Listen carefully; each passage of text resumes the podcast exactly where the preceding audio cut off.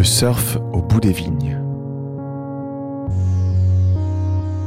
Une généalogie du surf en Nord-Médoc.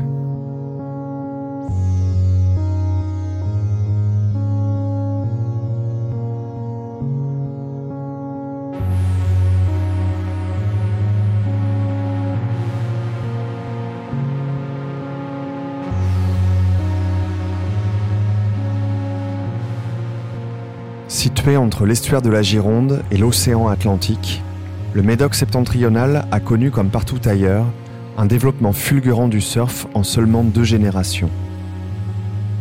Moins réputés que ceux des Landes ou du Pays basque, les spots de cette portion de littoral offrent pourtant des vagues de grande qualité qui ont été pendant longtemps jalousement préservées de l'extérieur par les surfeurs locaux. À travers une série d'entretiens menés avec elles et eux, ce podcast parcourt 50 ans d'histoire du surf en Nord-Médoc. Plongée sensible dans l'intimité de ces femmes et de ces hommes pour qui l'océan est une nécessité vitale.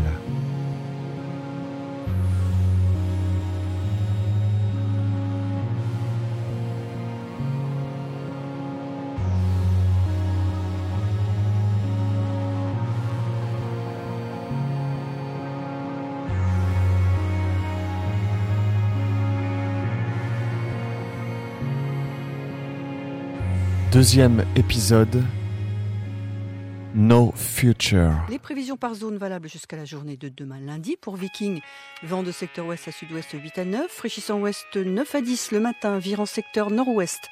En fin de période avec de violentes rafales, la mer sera forte à très forte, croisée devenant grosse à très grosse. Pour Utsir, vent de secteur ouest à sud-ouest 7 à 8. Le progrès, c'est le début de la fin pour le surf, ça c'est clair et net.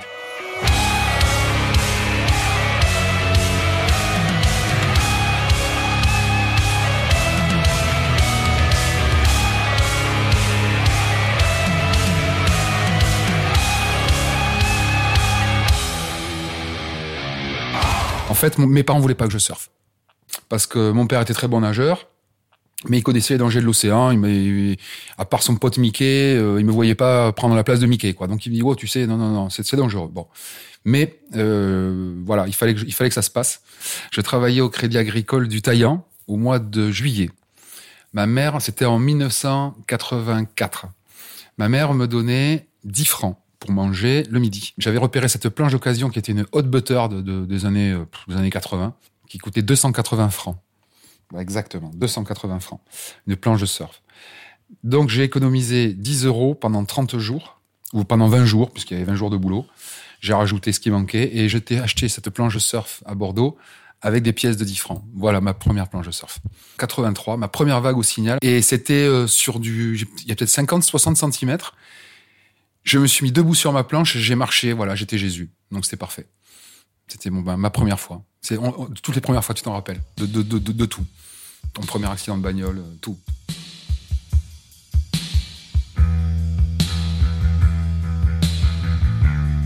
Franck Henry commence le surf à Soulac dans les années 80.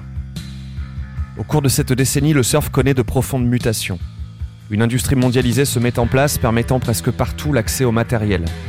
Les planches se raccourcissent, autorisant des manœuvres plus radicales, à l'image d'un rock plus agressif, contaminé par le punk. Dans le Nord-Médoc, les pionniers Mickey et Pierrot Baxer ont été rejoints par quelques autres.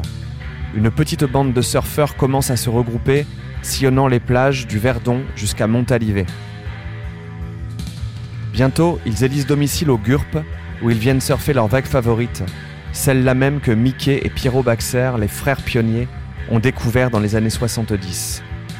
Pour Franck, le surf commence avec cette petite bande d'amis, la bande du GURP.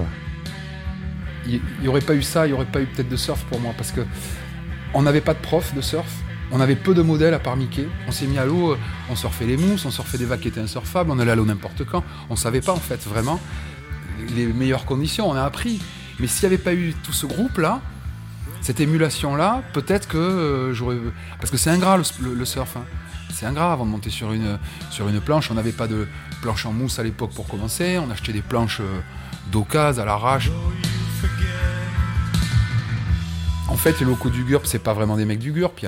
C'est les mecs du Verdon, c'est les mecs de Talais, c'est les mecs de Saint-Vivien, ce sont les mecs de Soulac qui ont commencé à surfer dans ces années-là, qui, qui, ont, trouvé cette vague qui n'avait pas été trouvée avant, je pense, ou très peu. Tu vois, peut-être Mickey avait, avait surfé euh, le GURP avant eux, mais c'est tout, quoi. C'était un peu un, truc un peu secret, quoi. Donc euh, isolé, loin de tout. Euh, donc les GURPeux, c'était nous, quoi.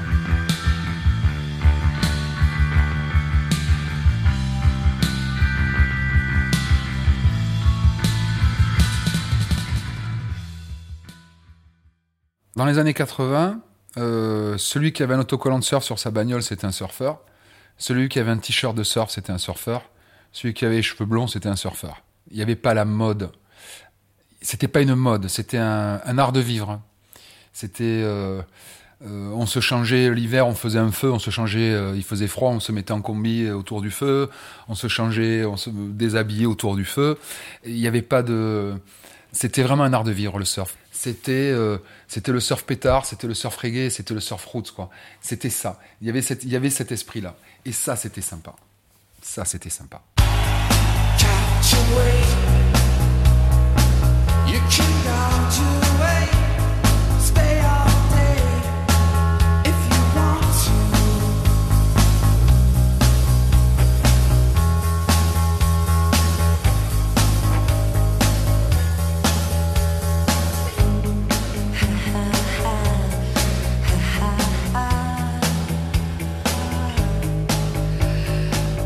Me rappelle, hein, j'ai surfé en 1982 ou 83, il faisait moins 17 degrés. En février, il y avait 1m20 parfait à Montalivet. Madame, mademoiselle, monsieur, bonsoir. Décidément, cela ne s'arrange pas. La météo de votre week-end, c'est encore du froid, de la neige et du verglas. Une vague de froid comme on en a rarement connu dans cette région. D'abord, je, je me suis mis en combinaison chez ma grand-mère, à Soulac, là. Je suis parti avec ma deux chevaux. Par-dessus la combi, j'ai mis mon jogging. Je suis arrivé à Soulac, c'est trop petit. Je suis parti à Montalivet. Là, il y a un pote, je sais plus qui, est arrivé avec un van. C'était le grand luxe à l'époque. Moi, j'étais, jeune. Il avait été plus vieux, il avait un van. Je suis monté dans son van. On a regardé les vagues. La plage était gelée, la chasse était fermée parce que c'était tout était gelé, verglacé. C'était un truc de moins 17, c'est quand même rare ici. Hein. Et on a décidé de se mettre à l'eau parce qu'on avait trop chaud dans le, dans le camion. Pas de gants, pas de chaussons, pas de cagoule. À l'époque, ça n'existait pas. Il y avait des gants et les chaussons, c'était des trucs de véliplanchistes, donc qui étaient faits pour rester sur l'eau et pas dans l'eau. Donc on en avait acheté quand même. On a même commencé à surfer en hiver avec des gants Mappa, des gants de vaisselle. Donc pour te dire qu'on n'avait pas du tout l'équipement adapté, pas du tout l'équipement d'aujourd'hui. Comme je te dis, c'était un art de vivre. Il fallait vraiment vouloir aller surfer quand il faisait moins de 17 degrés, quand la plage était gelée en plein mois de février. C'était vraiment, tu vois, le plaisir, il est là, quoi. Et on était deux, mais on y était. Voilà. Je me rappellerai ça de toute ma vie, comme de ma plus grosse gamelle où j'ai eu peur. Je m'en rappellerai toute ma vie de cette session, parce que c'était euh, incroyable, vraiment incroyable. Mais c'est le plaisir, mais c'est l'art de vivre surtout. C'est pas euh, la performance, forcément. Je regrette vraiment cette époque. C'était, euh, on peut pas, faut pas avoir de regrets. Je, remercie le bon Dieu d'avoir vécu cette époque plutôt. c'était vraiment super. C'est plus pareil aujourd'hui. C'est plus pareil aujourd'hui.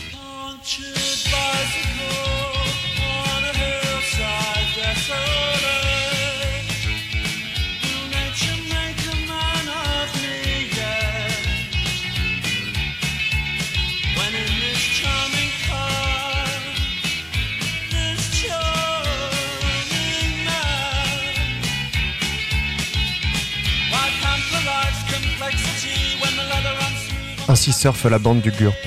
Toujours plus de sessions, toujours plus d'engagement. Si le surf reste une pratique marginale et authentique dans les années 80, c'est aussi le moment où arrive le surf business. Quicksilver, O'Neill, Rip Curl, Turn Country, des marques s'implantent et se développent au Pays Basque. Le surfeur incarne soudainement l'hédonisme libéral, et son image de gentil garçon, blond et bronzé, commence à faire loucher les foules. Tout le potentiel de révolte du surf est peu à peu absorbé dans l'image marketée qui s'élabore dans les magazines. Le surfeur, dans les années 70, était un paria, un marginal, un doudingue qui jouait avec le danger au lieu de travailler. Si une partie des surfeurs reste attachée à cette image, une autre recherche la reconnaissance que les bonnes affaires ne manquent jamais d'établir. Un marché se met en place. Des revues apparaissent, comme Surf Session, et si elles continuent de se faire l'écho du surf sauvage des origines, leur naissance marque pourtant une institutionnalisation qui tirera petit à petit le surf vers la marchandise. La vente s'organise, dans le Nord-Médoc, pour Franck et quelques autres, on ne voit pas ça forcément d'un très bon œil les tout premiers surf reports de la Cano. Alors il n'y avait pas d'image, c'était juste au téléphone. Et euh, j'aime bien les reports de la Cano, je regarde tous les matins. De la houle solide en Atoa, c'est du vent faible et variable ce midi sur la Cano. Rebonjour à toutes et à tous. On a un temps qui est couvert avec quelques petites gouttes. et le problème, c'est que le gars donnait des noms. Quand c'était trop gros à la Cano, il disait aller surfer sur Soulac ou aller surfer dans le Nord-Médoc. Donc il a forcément envoyé des gens qui n'étaient pas prédestinés forcément à venir faire une route aussi longue, parce qu'il faut quand même presque une heure pour venir de la Cano. Donc des gens ont commencé à venir, et quand les gens commencent à venir, ben, ils parlent. Donc ça, c'est la première chose. Donc déjà, la première chose, c'est le report.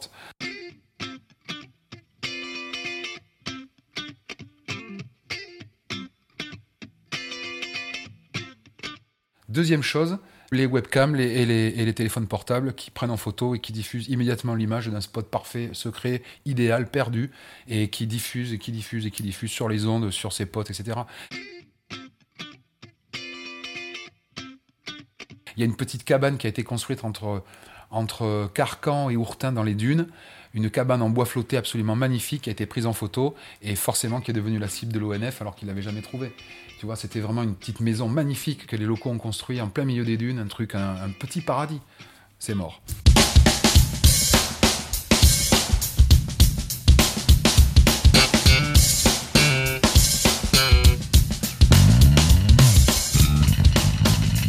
On entend à travers le témoignage de Franck combien le surfeur a le sens du territoire. Le local d'une plage, c'est celui qui surfe chez lui, à domicile. En général, il n'aime pas trop partager ses vagues. Cette histoire-là, elle est vieille comme le surf. En Nord-Médoc, cet amour du territoire a pu prendre parfois des dimensions hors normes.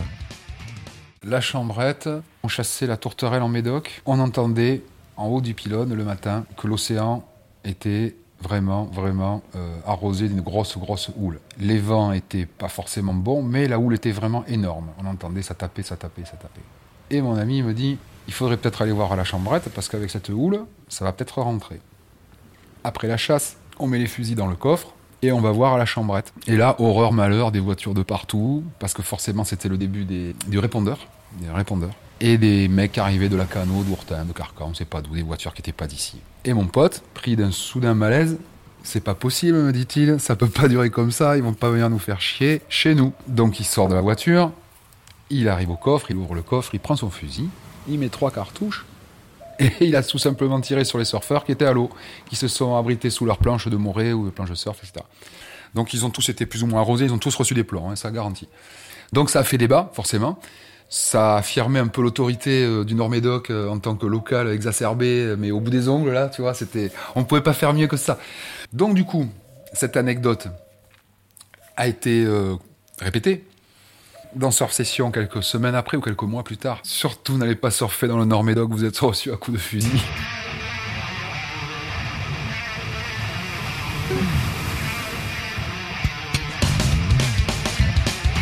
Et le pire du pire, c'est que une anecdote comme ça, qui est relayée dans un magazine de surf, si elle est croustillante ou euh, particulière ou, euh, ou, grave, elle est relayée dans la presse Mac du monde entier. Niveau surf, hein, j'entends. Et il y a une dizaine d'années de ça, il y a un Australien qui est venu en vacances à Soulac et qui voulait absolument rencontrer le mec qui avait osé donner des coups de fusil à des, gars qui n'étaient pas des locaux. Et mon pote l'a su, il est arrivé le jour sur un jour sur le spot avec un grand sourire en disant Je suis une vedette. Mais pourquoi es-tu une vedette? Parce que l'Australien, un Australien me cherche en voulant savoir qui a donné des coups de fusil. Donc il était fier de ça. Alors aujourd'hui, là, je le raconte en rigolant. C'est pas drôle en, soi, on est d'accord avec ça. C'est pas drôle en soi. Là, on est vraiment dans l'extrême. Je crois qu'il n'y a pas eu pire que ça. Il n'y a pas eu pire que ça. Donner des, voilà, balancer des coups de fusil à des mecs qui sont pas d'ici, il n'y a pas eu pire que ça. Mais il n'y a que dans le Médoc que tu verras ça.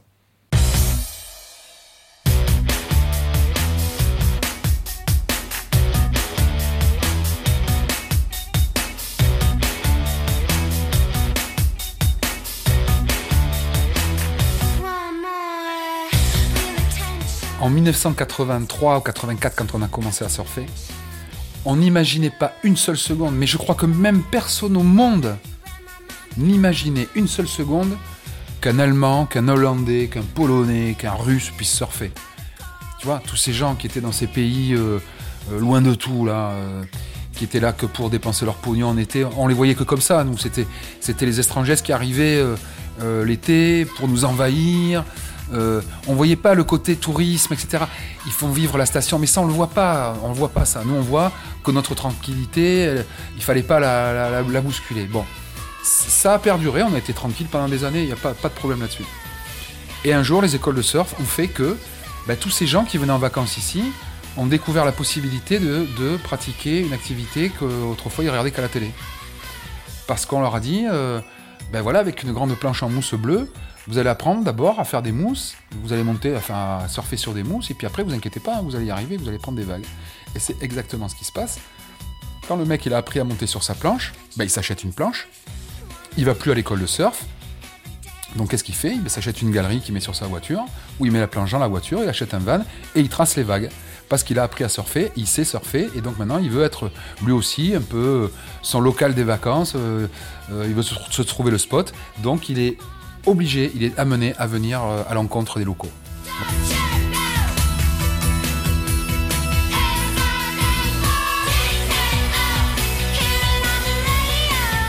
Voilà.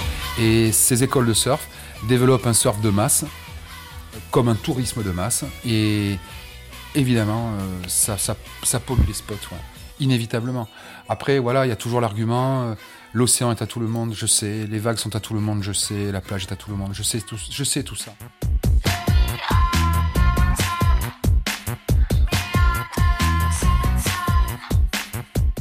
Tu prendras pas de plaisir sur un sentier de montagne euh, si tu croises 50 randonneurs en même temps sur le même sentier, au même rythme que toi. Tu ne prendras pas de plaisir. Tu prendras pas de plaisir si tu vas faire de la randonnée en vélo avec du VTT.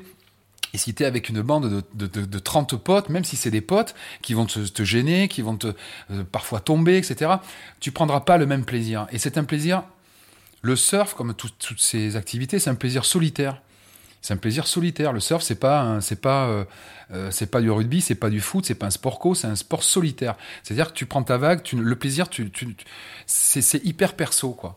Donc ça doit rester personnel et ça doit rester marginal un petit peu et, et, forcément le plaisir, tu l'acquiers que quand tu es seul. Voilà. voilà. Moi, c'est mon point de vue. Cette question d'un excès de monde à l'eau, elle s'est toujours posée. Dans les années 60, alors qu'il n'y avait que quelques dizaines de surfeurs, Joël de Ronet s'en inquiétait déjà. En 58, nous étions déjà 5 euh, ou 6, et en 59, une dizaine. Et maintenant, on peut dire que le nombre de surfeurs double euh, facilement tous les ans. Je crois que le, surf ici s'est implanté rapidement parce que les conditions sont vraiment idéales. D'autre part, euh, il n'y a pas beaucoup de monde, alors qu'en Californie et en Australie, il y a 250 000 ou 500 000 surfeurs. Et je me demande même si un jour il sera toujours possible de faire du surf à Biarritz, étant donné que ça connaît un tel succès. Pourquoi ces tensions apparaissent? Pour le comprendre, il faut revenir au grand plaisir de prendre une vague. Ce plaisir-là, il est immense pour le surfeur. Et quand les vagues deviennent périlleuses, cette quête du plaisir engendre une forte avidité. La quête de la vague, c'est la recherche de l'instant parfait, celui où le surfeur atteint la grâce. Et dans cette quête, Parmi toutes les manœuvres qu'accomplit le surfeur sur une vague, le tube est la figure la plus intense. Ah mais là t'es en dehors du temps là. Quand t'es dans un tube, tu sais plus où t'es, tu vois juste un petit bout de un petit bout de jour là, un petit bout de plage qui sort qui sort là et ton but ultime c'est de te dire est-ce que je vais me faire enfermer dans le tube ou est-ce que je vais sortir? Des fois tu sors, des fois tu sors pas. C'est juste, mais c'est un plaisir immense, ouais. C'est un plaisir immense, vraiment. C'est indescriptible en fait. Il n'y a rien euh, sur Terre de, de comparables. En niveau, euh, euh, niveau bruit, niveau vision, niveau sensation, il n'y a rien de comparable à ça. C'est, ça va, c'est, tout ton corps en fait. C'est un bourdonnement. Euh, c'est, en fait, tu vibres avec le, bruit. c'est, assourdissant ce bruit là, cette vague qui, ça fait du bruit une vague. Hein. Et, c'est tout ton corps là qui, qui se, un frisson, une vague qui une vague qui t'envahit le corps, quoi. Une vague, une vague dans le corps, dans la vague. Quand tu as fini une vague, une grosse vague, une longue vague, tu dépenses beaucoup d'énergie. C'est fatigant. Après, tu as la force de remonter parce que tu viens d'avoir cette adrénaline qui te donne cette force de repartir à la rame après. Toujours, tu as cette force, tu te dis, waouh, super. Et là, tu repars, tu te sens fort. Mais s'il faut aller la chercher loin, la, la vague, après, tu t'essouffles plus vite. Donc, je reconnais, quoi, tu dépenses beaucoup d'énergie quand même.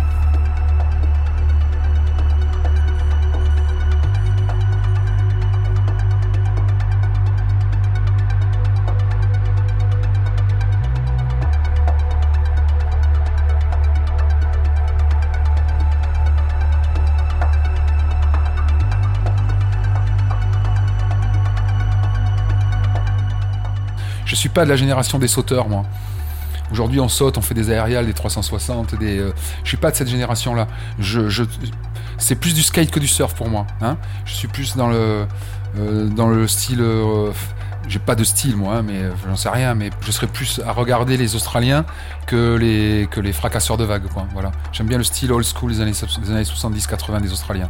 Je trouve c'est très beau. Hein. C'était en accord parfait avec la vague, l'harmonie du corps, de la planche et de la vague. Ça, j'aime bien.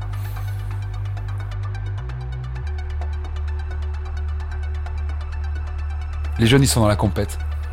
Ils sont plus dans l'esprit surf. Ils sont dans la performance.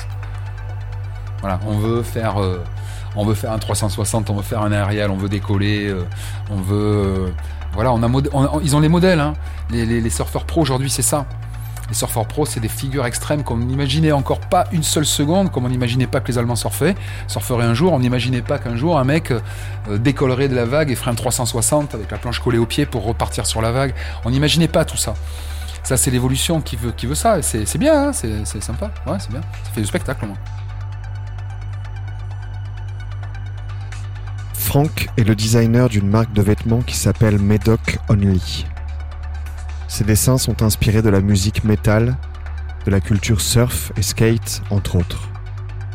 Un de ses dessins représente la planète Terre en forme de tête de mort. Sur la légende en dessous, il est écrit Too Late, trop tard. Pourquoi? Je suis hyper concerné par l'environnement. Je déplore que les gens ne le soient pas. Parce qu'ils ne le sont pas. Ils ont l'air, ils font comme s'ils l'étaient. L'environnement, c'est une catastrophe, on ne pourra pas revenir en arrière. Et je pense qu'aujourd'hui, euh, euh, la planète est en train de mourir et on va mourir avec, tout simplement. Et le virus, c'est pas le Covid, c'est l'homme. Sur la plage l'été, il y a des centaines de touristes, des milliers de touristes qui viennent. Moi, le matin, quand je vais surfer, je vois des centaines de gens qui se promènent sur la plage qui font du jogging sur la plage, qui promènent leurs chiens sur la plage. Pas un n'a un sac pour ramasser les morceaux de plastique qui sont présents toute l'année sur la plage. Quand je rentre chez moi, mon sac est plein de trucs plastiques parce que je ramasse tout ce que je peux ramasser. Ce que je peux ramasser, je vais pas me taper non plus 100 km de plage à moi tout seul. Ce que je peux ramasser, je le ramasse. Parce que je me dis ça, c'est un poisson, c'est un oiseau qui va le bouffer, c'est mort. Si chacun faisait un tout petit peu, eh ben je pense que ça ferait beaucoup. Mais le problème c'est que personne ne fait rien.